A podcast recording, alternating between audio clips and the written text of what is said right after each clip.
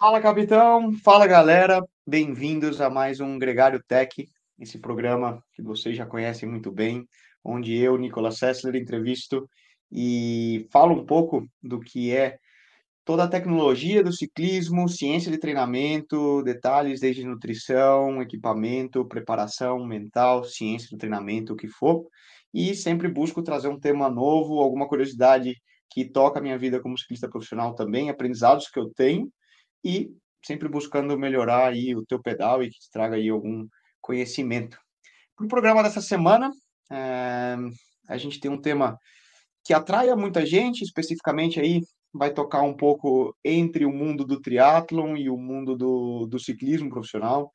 Obviamente, a gente fala desde o lado do ciclista profissional, que é falar sobre contrarrelógio, falar sobre as particularidades do que é uma prova de contrarrelógio, como se preparar e como analisar, como escolher o equipamento, um pouco de tudo o que vai por trás. Eu, quando falo de contrarrelógio, minha experiência é quase nula, fiz pouquíssimos na minha vida, nunca me especializei nisso, mas para o programa de hoje a gente traz um campeão brasileiro, né, de contrarrelógio, campeão da etapa de contrarrelógio da Volta ao Uruguai, terceiro colocado na classificação geral, entre muitos outros títulos, mas um cara que hum, hoje no Brasil, na minha opinião, é o cara que mais entende de de crono, né, da corrida contra o tempo e de como ele se prepara, né? A ideia desse programa surgiu lá no Panamá durante o Pan-Americano, é, quando a gente conversava com o de seleção, e é com muito prazer que eu trago aqui no programa André Gor, ele que vai falar um pouco para nós de comparação, como ele faz, como ele escolhe equipamento, como ele analisa um circuito, como que ele treina na bike de crono, para a gente entender um pouco mais sobre, sobre essa modalidade. Capitão, muito bem-vindo ao Gregário Tech. Acho que é a primeira vez que você participa num programa da Gregário, né? Curiosamente.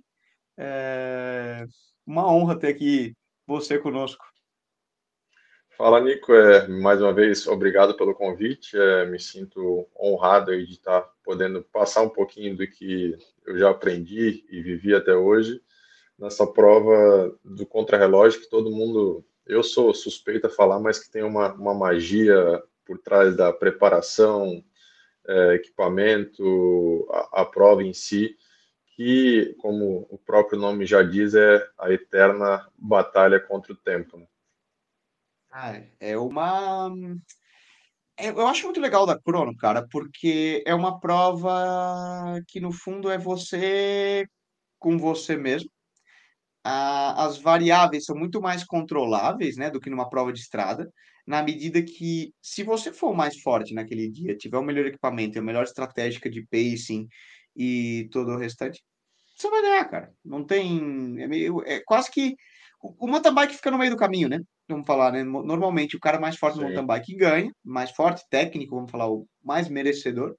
Enquanto na estrada isso não é verdade, não é verdade, né? Você pode ser o melhor cara, ter o melhor equipamento, ser o cara mais técnico, mas existem tantas variáveis e tantos fatores incontroláveis que ainda é muito difícil que você consiga vencer, né? Não, com certeza. Eu acho que esse é um ponto bacana de falar do contrarrelógio, pela questão de o ciclista depender somente dele mesmo é, é, um ponto positivo, porque a gente exclui muitas variáveis, às vezes, de uma situação de corrida, de uma prova de estrada, de uma estratégia de equipe, mas, é, ao meu ver, é um ponto interessante de falar, porque muitas vezes é, o depender somente de você mesmo, você, a bike e o tempo, é, entra muito também a questão mental, né? Porque a gente sabe que o contrarrelógio é uma prova que, do início ao fim, é um sofrimento extremo, é, é o corpo batalhando para empurrar um pouquinho aquele limite mais para frente, aguentar um pouco o sofrimento. Então, é, é até engraçado, mas reconversando com alguns companheiros de equipes meus e ex-companheiros que também não são especialistas na prova, é, foi uma, uma pergunta que sempre me fizeram. É, o que que tu pensa durante a prova? É, como é que faz para aguentar esse sofrimento todo? Então, é, é um, uma balança aí que a gente só depende da gente mesmo no contrarrelógio, porém é, é uma prova que mentalmente exige demais é, e é uma prova para quem é especialista. Quando a gente está num dia bom, a gente sabe, é, a gente sente a, a percepção é, é, é muito fina e muitas vezes a gente acaba caindo num dia não tão bom e um contrarrelógio importante. E digo por experiência própria que, para quem é especialista, ter que fazer um contrarrelógio num dia não tão bom, digamos assim, é, a questão mental é, é, assim muito, muito, muito importante. E dá para dizer que é uma, uma chave que eu consegui virar nessa temporada, é muito dessa questão mental do contrarrelógio, consegui trazer para algumas situações é, de provas de estrada e, e tem me ajudado bastante também, sabe? Claro. Isso é curioso, né? Vamos, acho que a gente pode dividir aqui uh, o programa em alguma, alguns temas, né?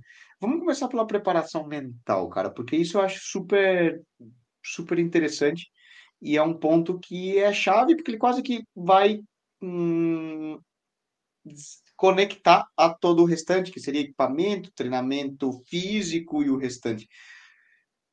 Como que você se prepara e faz esse, vamos falar, esse treinamento mental para uma, para uma prova de contrarrelógio? Você pega, vamos pensar, Campeonato Brasileiro, Campeonato Nacional, o Campeonato Pan-Americano. Como que você prepara o mindset de falar, cara, vou preparar assim, assim, assim, assim?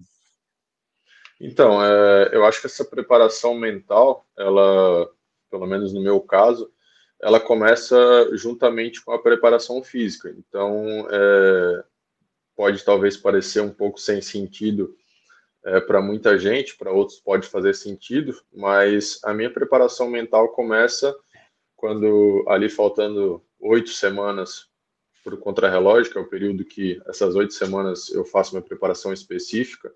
É, em cada intervalo que eu vou fazer com a bicicleta de contrarrelógio, é, e principalmente naqueles treinos que a gente sabe que pô, hoje vai ser um treino que vai exigir muito, e a bicicleta de contrarrelógio ela é uma bicicleta que ela te suga demais por conta da posição, é, por usar uma coroa maior, tudo mais. A gente vai falar isso depois, mas focando nessa parte mental. Então, minha preparação é, começa aí. Em todos os treinos que eu estou fazendo, que quando chega naquele momento de, de sofrimento extremo, de a cabeça querer começar a falar para o corpo parar, eu tento é, ter essa sensação muito viva dentro de mim e realmente imaginar que terminar aquele intervalo é, é o final de um contrarrelógio para eu fazer uma medalha no campeonato pan-americano ou é o último esforço para eu poder ser campeão nacional. Porque. Como visualiza isso quando, Sim, quando, é, quando eu faço esse. Estou aqui de, pensando, cara, tô no é. contra-relógio do, do Mundial, pá, pá, pá, pá, pá. Exatamente. Por exemplo, estou lá fazendo um intervalo de 15 minutos, chega ali na casa dos 11, 12, que começa a ficar muito, muito sofrimento. É, eu realmente penso, não, é, aqui eu tô, cara, eu tô para ser campeão mundial aqui. E eu preciso, esses quatro minutos, eu preciso manter essa potência, porque é o que vai fazer eu ganhar. E no meu mental, é, isso fica muito vivo, porque realmente quando eu chego naquela situação de estar na prova, de ter que conviver com aquele sofrimento, tanto para a parte é, fisiológica, é, não é algo novo, e para a cabeça também não. Porque, querendo ou não, em todos os treinos, é, eu fui acostumando a minha mente e o meu corpo a saber que aquele sofrimento é para chegar num objetivo. Então, porque muitas vezes, ah, vou fazer um treino duro, ah, pá, vou acabar esse intervalo aqui porque vou acabar o treino. É, acaba ficando focando muito no treino, né? Então, quando começa a fazer esse link do sofrimento do treino é, é para chegar na competição, você já começa a criar esse mindset de estar tá preparado para a competição. E obviamente que é, conforme vai chegando cada vez mais próximo da competição, é, aquelas boas sensações de treino, de sofrimento e tudo mais, vão ficando ali encravadas e, e, e, frescas na memória, para realmente, quando, digamos assim, for a hora do, do sofrimento lá na corrida, é, ser quase que algo natural, ser mais um estímulo, ser mais um sofrimento, digamos assim. Claro. Você ter já eu, eu falo muito, né? Quando eu, trabalhando com, com psicólogo esportivo, falava muito, né, daqueles triggers, né, dos gatilhos mentais, dos momentos e das dificuldades que você vai sofrer na prova, que todos passam, né? E de se você conseguir passar por elas no treino antes, você já tem as ferramentas necessárias para lutar contra aquela dúvida, incerteza, é, problemas que podem acontecer. E isso te dá já uma capacidade de, vamos dizer, prever, antever os problemas que você vai sofrer mentalmente na prova. E você já vai, entre aspas, treinado, né? Não é algo novo de falar, nossa, é, essa sensação que eu estou tendo aqui, ou mesmo um problema mecânico pode acontecer, né? Você consegue controlar melhor a, a situação de uma maneira mental. Ou seja, treinar isso antes já te deixa preparado para o que possa acontecer na prova, porque isso não acontece. Você não precisa usar, né? Mas você tem essa. Ele falava na caixa de ferramentas, né? Você já tem a ferramenta isso. certa para solucionar aquele problema, né? Se é para bater com martelo, se é para parafusar, ou o que for. E assim, um ponto também que acho que, que vale destacar é essa preparação mental que eu faço não é nem só durante o treino. Por exemplo, é, eu sei que o contrarrelógio digamos, do campeonato nacional vai começar a largar às 10 da manhã. Então, eu procuro, é, no dia que eu tenho um treino específico, que eu sei que realmente vai ser um treino duro, fazer uma rotina quase que de prova. Óbvio que não é igual, porque no dia da prova, sabe-se que está no dia da prova, mas é, procuro acordar num horário semelhante do que acordaria no dia, é, ingerir no café da manhã o que eu vou ingerir no dia da prova e fazer realmente toda essa rotina, é, até para o corpo já começar a, a, entender e ser mais uma coisa a, a se tornar natural para chegar lá no dia e, e, acontecer, né? E também que eu gosto de gravar bastante, é, a gente sabe que tem dias que os treinos saem melhores e tem dias que saem piores, né? Mas geralmente quando eu faço um treino muito bom, é, eu procuro sempre levar aquela sensação de quando a gente está sofrendo, mas está rendendo, o negócio está andando, eu gosto sempre de levar muito essa sensação, porque é, eu falo de 2019, o ano que eu fui campeão nacional, foi um contrarrelógio de 38 minutos, que é, foi um sofrimento extremo, mas foi um. Eu me blindei de uma tal maneira que eu consigo lembrar de cada momento do meu contrarrelógio, assim, consigo reviver aquela sensação até hoje, sabe? Que legal, cara. É uma. Parece que é um vídeo, né? Que passa na cabeça, assim, e você fica é. aquela visão. Você trabalha com algum psicólogo? Já trabalhei é... até 2022, no início do ano, no psicólogo esportivo. É... e de lá para cá, peguei o, la... o hábito de ler, gosto de ler bastante. Já teve períodos que eu li um pouco mais, um pouco menos. É, e do final da temporada passada para cá li alguns livros, é, questão de mindset, garra, é, até de como a nossa cabeça funciona para diversas situações, livros realmente de, de psicologia, né?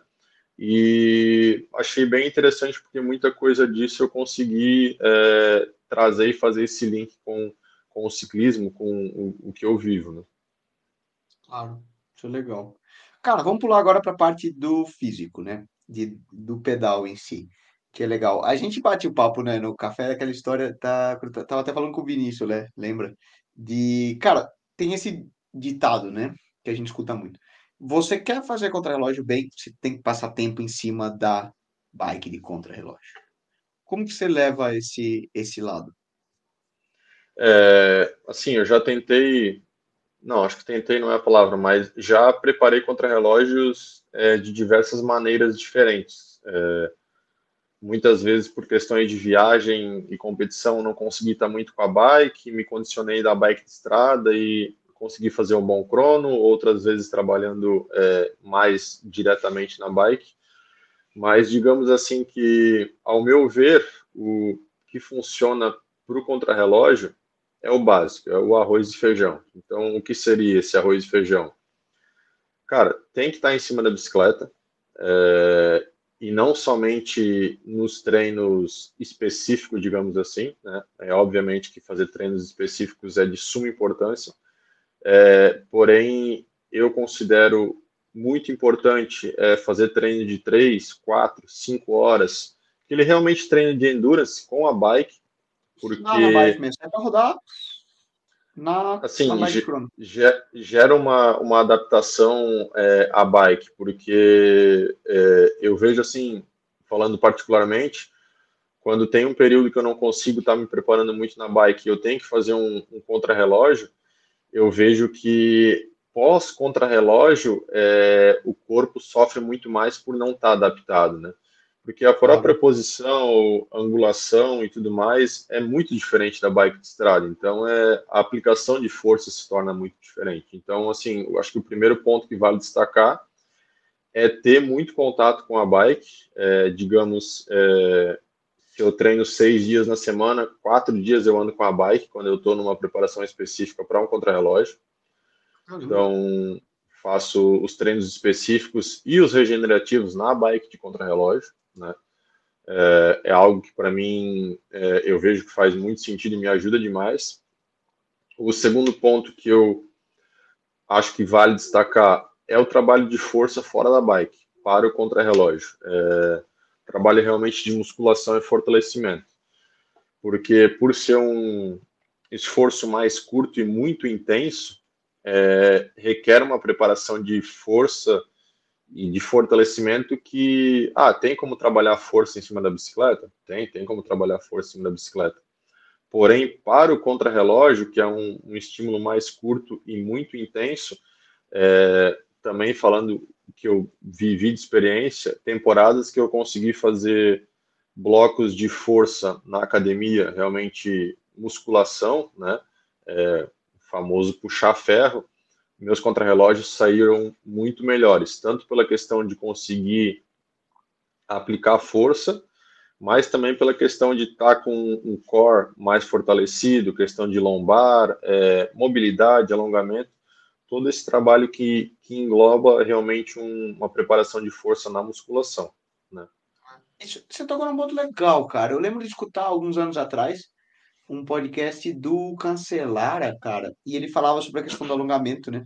Sobre a questão de flexibilidade para você ser capaz de ficar numa posição suficientemente aerodinâmica, principalmente do da cadeia posterior, uhum. né? Isquios, glúteos, isso tudo, né? Para você conseguir dobrar mais. Você trabalha, você, você trabalha algo específico nisso? Cara, eu tenho uma rotina de é, mobilidade e alongamento que eu faço. É. Então, sim, dia a dia, coisas de 10 a 15 minutos, né? E principalmente pela minha altura, por eu ter 1,90m, é, é uma dificuldade a mais natural, já a questão do alongamento e mobilidade, mas por sempre fazer, é, até o pessoal que acompanha pode ver que consigo realmente imprimir uma posição bem aerodinâmica na bike de crono, e muitas vezes até pessoas pegam a minha bike, colocam a mão no clipe, cara, como é que tu consegue andar nessa posição? É justamente por esse trabalho de alongamento, mobilidade e aí volto naquele primeiro ponto de passar tempo em cima da bike. É, falo aqui sem medo algum que eu não acho nem um pouco legal e confortável fazer quatro horas na minha bike de contrarrelógio. Realmente não é bacana. Mas, assim, eu sei que aquilo gera uma adaptação é, fisiológica à bike, ao movimento da pedalada, que na hora de realmente fazer aqueles 40 minutos de contrarrelógio fazendo muita força, faz diferença, sabe? Sim. Eu acho que é algo similar aos triatletas, né? A gente vê que Sim. eles acabam passando muitas horas em cima da bike de crono, eles precisam, né? A prova que eles vão usar para correr. Mesmo a gente pode Exato. usar analogia para o mountain biker, né, cara? Eu lembro uma vez batendo um papo com o Avança e ele tava, cara, tem que voltar a pegar um pouco mais de estrada, porque eu tô andando tanto na mountain bike que questão de abertura de, de ombro tal, vai mudando toda a biomecânica. Mas muitas vezes eles fazem treinos, né? Pô, pega a mountain bike para andar no asfalto. Você fala, uai, mas por quê?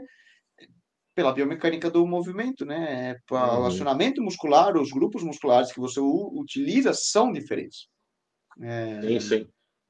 Isso Até é... uma, uma vez conversando com, com o Murilo Fischer, e, enfim, é, ele é brusquense, eu também sou, então é, sempre tive esse contato muito próximo e perguntei, pô, Murilo, é, cara, tu corresse em, em várias equipes aí que tinham especialistas de nível mundial, aí, de pódio de campeonato mundial, top 5, top 10, medalhistas olímpicos. É, cara, qual é o segredo da preparação? Como faz, como não faz?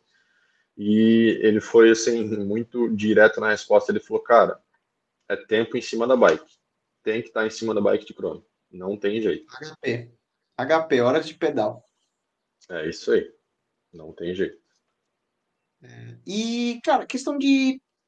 Aí vamos falar dos treinos específicos. Você tem algum tipo de treino que quando você trabalha na crono você faz muito? Vamos pensar FTP, zona 5. Cara, muitos. É, sim, se a gente pudesse. Tentando resumir, muitos trabalhos que ficam entre 10 e 15 minutos, trabalhando zona do início da zona 4, dependendo do, da duração do intervalo, ao início da zona 5. É, nesse, nesse range, digamos assim, zona 4 e zona 5, que eu faço os intervalos pensando no contrarrelógio. Bem específico. O restante rodar leve mesmo, Z1, Z2.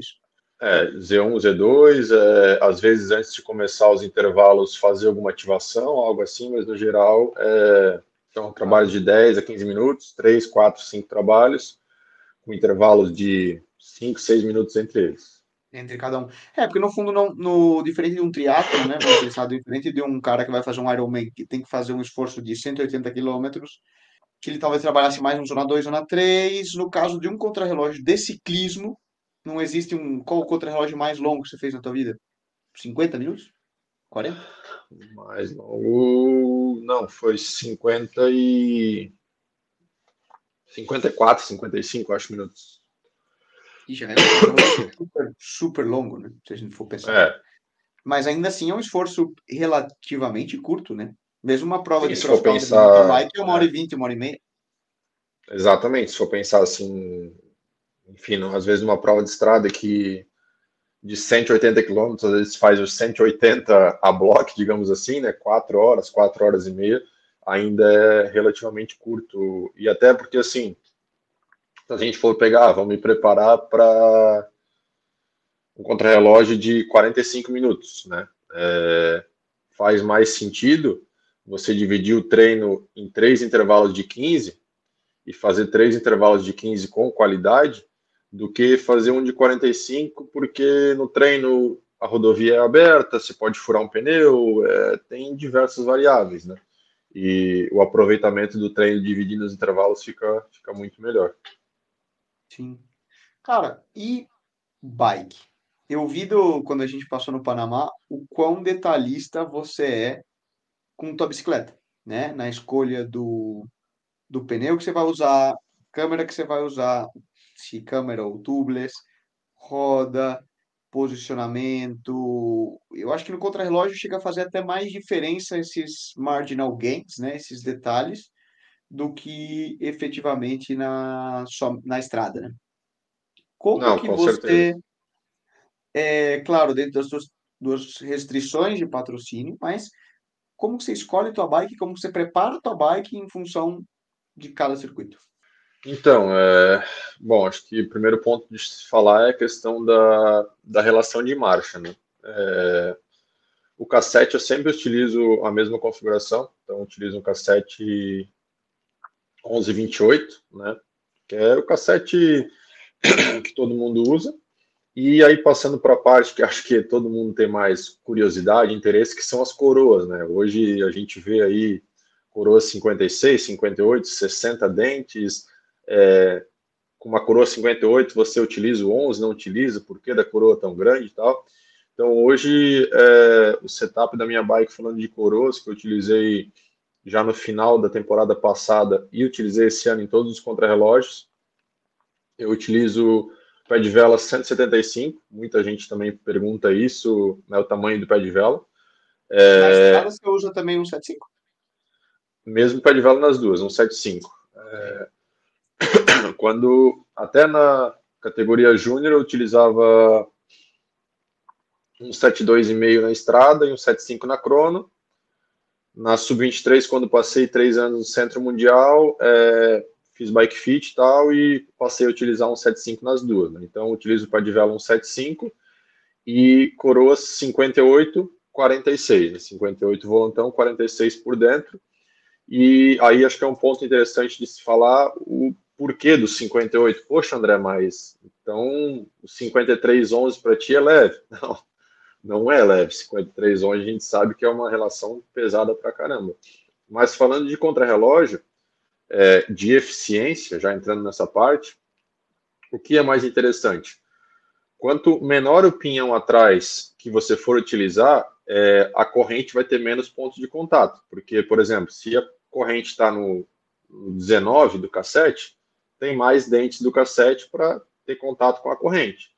No pinhão 11, digamos se tem 11 dentes, é, a corrente vai ter contato em 5, talvez 6 pinhões. Né? E quanto menor o pinhão atrás, menos contato e mais watts se perde por pedalada. Esse é o primeiro ponto. Você colocando uma coroa maior na frente, é, você vai estar sempre usando, digamos, marchas, entre aspas, mais leves no cassete e vai ter mais ponto de contato da corrente na coroa, porque uma coroa 53, digamos que a corrente fica em contato com 40 dentes. Numa 58 vai ficar em 45 dentes, né? E o cassete da mesma maneira. Outra questão que o pessoal também acredito que vê muita gente usando são aquelas big pulleys no câmbio traseiro, né? Ah, porque Sim. é de cerâmica, é para diminuir o atrito e tal. Sim, em condições perfeitas, né? Pode se diminuir o atrito, mas o grande diferencial qual é? Ponto de contato também. A corrente vai ter mais contato com a roldana por ser uma roldana maior. Então, no geral, a gente vai ter um conjunto de coroa maior, roldana maior, utilizando, em vez de um 11, um pinhão 14, mais pontos de contato na corrente, né? Isso gera uma alavanca bem maior. Então, quem quiser até fazer o teste, experimenta, por exemplo, com a bike de estrada mesmo, é, pegar uma subida que você consegue subir, por exemplo, de 53, é, 21, né? Sobe um pedaço de 53, 21 e depois joga para o 39 e para compensar atrás vai ter que jogar no 17 para ver como para ver como a alavanca, a, a, sensação na pedalada vai mudar bastante, né? Então, acho que esse é o primeiro ponto. Dá para falar a questão da, do setup da bike, que é a, a configuração. Você usa hum, aquela para dias específicos corrente banhada na cerâmica, coisas desse tipo? Costumo usar para contrarrelógios assim que são provas-alvo, é, aí até fazendo um merchan, né? É, eu faço tratamento, tratamento da corrente no S-Wax da Session, né? Então, pego uma corrente. Que o Fernando lançou isso, no... isso. Então, pego uma corrente, deixo ela totalmente limpa, sem nenhum resíduo de óleo nem nada, totalmente seca coloco num recipiente ela totalmente imersa no grafeno, deixo uma meia hora, depois tiro, deixo pendurada para secar e a corrente vai estar, tá, digamos assim, encerada, né? E aí toda aquela camada de cera que está ao redor da corrente vai gerar menos atrito na coroa, no cassete e nas roldanas,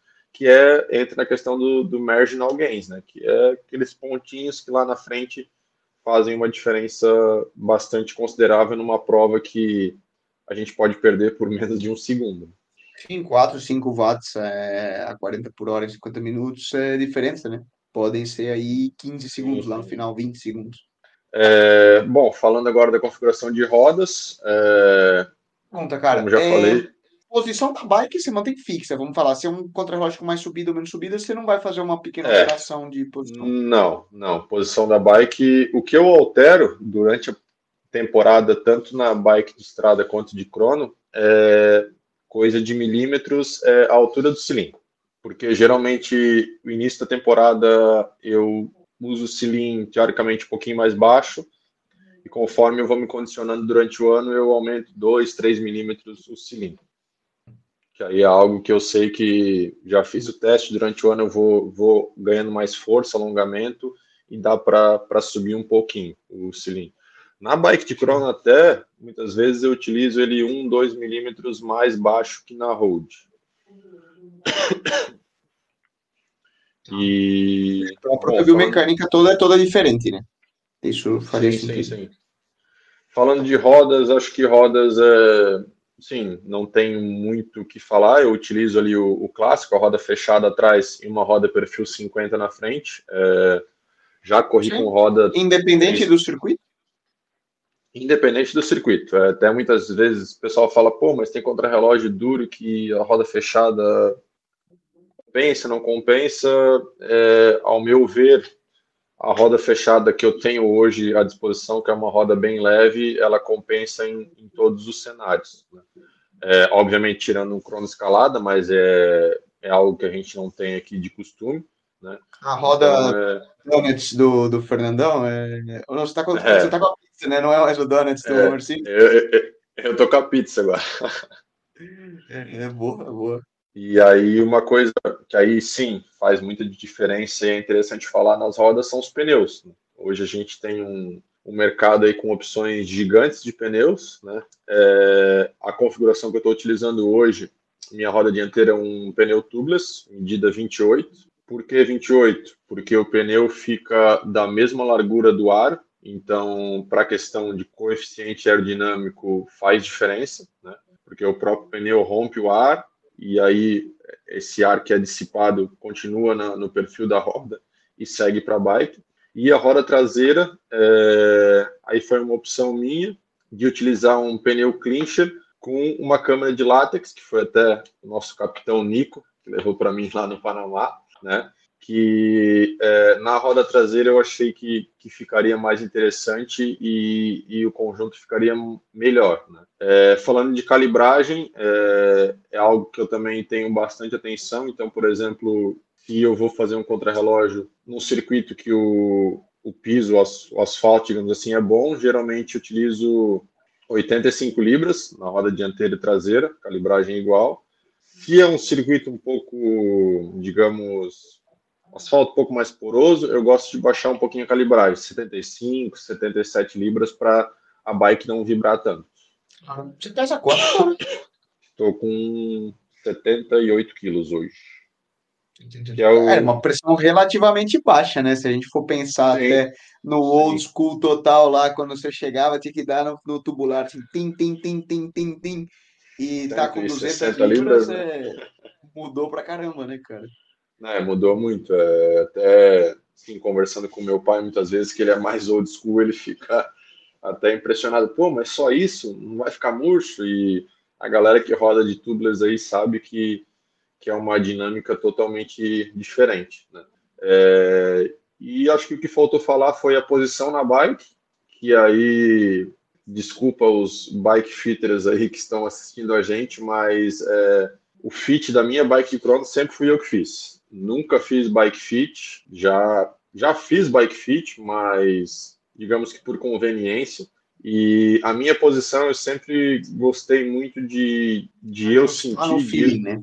É, e sempre fui muito observador. Então, observador do que se está fazendo na Europa, no cenário World Tour, de pesquisar o porquê daquilo, porquê daquela angulação de cilindro, daquela angulação de clipe. É, então, a minha posição hoje é uma posição que, durante todos esses anos, eu, eu vim aprimorando é, e considero, dentro da, das limitações de patrocínio e tudo mais que eu tenho hoje, é uma, uma posição é, muito eficiente para poder imprimir força e também aerodinâmica. Dá para melhorar? Sim, dá para melhorar, eu tenho consciência disso, mas digamos que eu, que eu trabalho com as ferramentas que eu tenho, né, dentro de contrato, patrocínio, fornecedores de equipamento, roda, então é, posso dizer que hoje estou bem, bem satisfeito com o meu setup da bike, não, não mudaria nada dentro das condições que eu tenho hoje. Você olha muito para peso da bike, cara? Da, falando do contra-relógio. Então, eu nunca fui muito bitolado em peso com a bike, nem com a bike de estrada, né? É, e com a bike de, de crono não, não sou. Tanto que muitas vezes me perguntam peso da minha bike, não sei nem falar porque realmente nunca pesei. É, Para mim, o mais é, importante é a bike, assim, tá totalmente redonda, então, obviamente que problemas de furo de pneu mecânicos a gente não tem como controlar, acontecem, fazem parte, né? Até porque carro de Fórmula 1 que tem mil sensores dá problema, né? Então, na bike faz parte.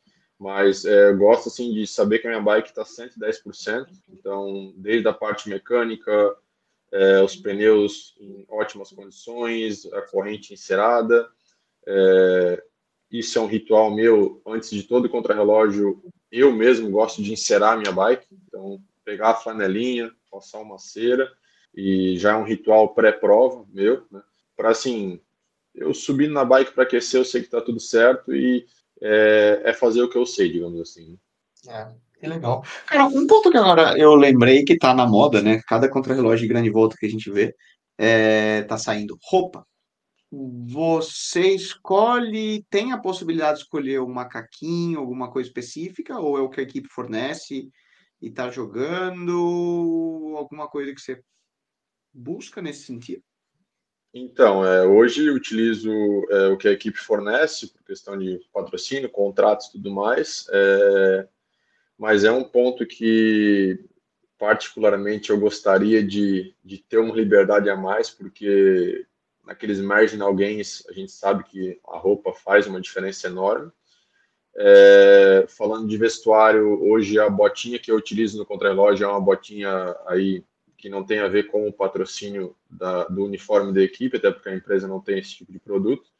Então, é, utilizo uma botinha realmente dessas mais atuais para o contrarrelógio, né? É, que numa botinha já, isso foi testado em, em túnel de vento, é, em 10 km dá para ganhar 2 segundos, somente uma botinha de sapatilha. Então, não precisa fazer mais força nenhuma. Somente utilizando a, o equipamento certo dá para ganhar tempo. E a roupa, com certeza, a gente vê aí hoje tecnologias de uniforme e, e muitas vezes é, se faz um uniforme em cima da posição da bike que faz muita diferença. Né? Faz, mas é, é, algo que às vezes fica muito inacessível, né? A gente vê valores aí de 3 mil euros para uma roupa, para um contrarrelógio, uma coisa, mas aí não pertence à nossa realidade, né, cara? É, é muita, muita grana.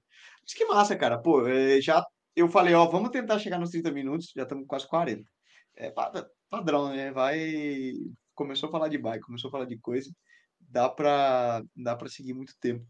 Mas acho que, de uma maneira geral, a gente tocou bastante coisa. É, é legal ter curiosidade de, de, saber isso também, né? Porque cada atleta também tem suas minuciosidades, seus detalhes. Como você falou, né? O paninho é, encerar a bike. Você tem o paninho da sorte para encerar a bike ou pode ser qualquer um? Não, tenho, tenho meus, meus rituaizinhos que aí é, é o paninho da sorte, é a meia, é todos aqueles detalhezinhos que aí é aquela, aquela preparação de cada um.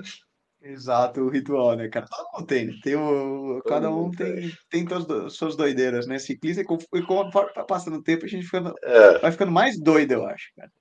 É, pode ter certeza. Mas que legal, cara. É, parabéns aí por, por toda a carreira, as conquistas, e tá aí, né? Eu acho que quem você que está escutando fica claro por que dos resultados, que nada vem por acaso. É, só de, de, escutar o André falando, vocês veem o, o quanto existe de preparação, de, de estudo, de inteligência por trás de um resultado, né? Nada é por acaso. Acho que isso é muito legal de, de ressaltar. E, cara, portas abertas. Se você tiver ideia aí, programas, for só mandar mensagem. Cara, vamos falar disso porque precisa ser discutido. Ah, é do pelote já. Pô, Nico, obrigado, agradecer demais, é, foi, foi bacana, estendeu até, passou rápido esses 40 minutos aí, mas só agradecer, é muito, muito legal poder passar um pouco do que eu já vi, do que eu aprendi, espero que a galera tenha, tenha gostado do papo e com certeza espero poder voltar mais vezes para a gente falar de bike, que é o que todo mundo gosta. Boa. Vamos ver se depois do brasileiro a gente volta aí já com uma camisa nova, né? É... Quem sabe, quem sabe duas camisas, né? Uma de cada. Né? Duas não, uma, a outra tem dono, né? Não, uma, uma de cada, cada um com uma. Ah, beleza, beleza. Aí eu assino embaixo. Aí, tá aí fechou. boa, boa. Bom, então é isso aí, gente. Agradecer mais uma vez a participação do André, você que escutou. E já sabem, qualquer dúvida, é, pode entrar em contato comigo pessoalmente, com o André também, quiser trocar ideia com ele na, nas redes sociais fica aí só chamar, perguntar mais sobre qual botinha ele usa, que ele não falou aqui na marca, etc. só só mandar uma mensagem e já sabem, né? Aí aquele papo de youtuber de sempre. Compartilhem, deem o like, mandem para os amigos, para a vovó, para o grupo de WhatsApp, que sempre ajuda a difundir o canal. Valeu? Então, isso daí. Até a próxima.